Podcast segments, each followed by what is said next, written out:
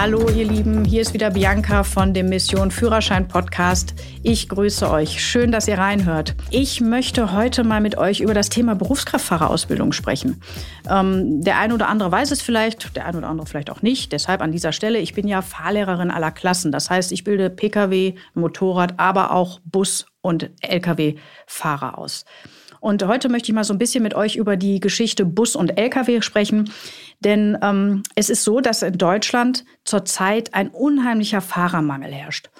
Und ähm, im Moment hat man also wirklich auch sehr, sehr gute Chancen, diese Ausbildung äh, gefördert zu bekommen, zum Beispiel vom Jobcenter oder von der Bundesagentur für Arbeit.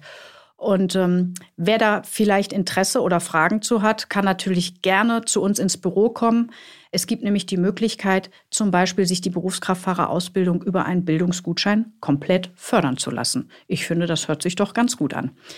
Hier an dieser Stelle möchte ich natürlich auch mal hier unsere Ladies, also ich selber, äh, spreche da wirklich aus tiefstem Herzen natürlich auch Frauen dazu ermuntern, ähm, das einfach mal sich zu überlegen. Denn ähm, auch ich war lange Zeit alleine auf weiter Flur als Fahrlehrerin im Bereich Lkw- und Busausbildung aber es ist so eine tolle Geschichte und es macht so viel Spaß.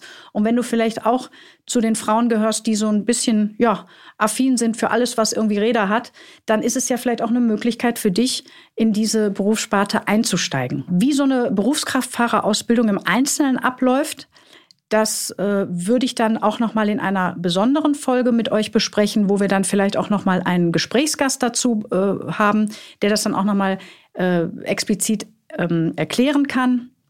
Aber an dieser Stelle möchte ich nur schon mal darauf hinweisen, wenn ihr Fragen habt zum Thema, wie kann ich meinen Führerschein oder meine Ausbildung auch fördern lassen, dann äh, wendet euch gerne an das Büro. Astrid oder auch Melanie werden sich gerne um eure Belange kümmern oder schickt einfach eine persönliche Nachricht an meine E-Mail, die unten auch in der Beschreibung steht.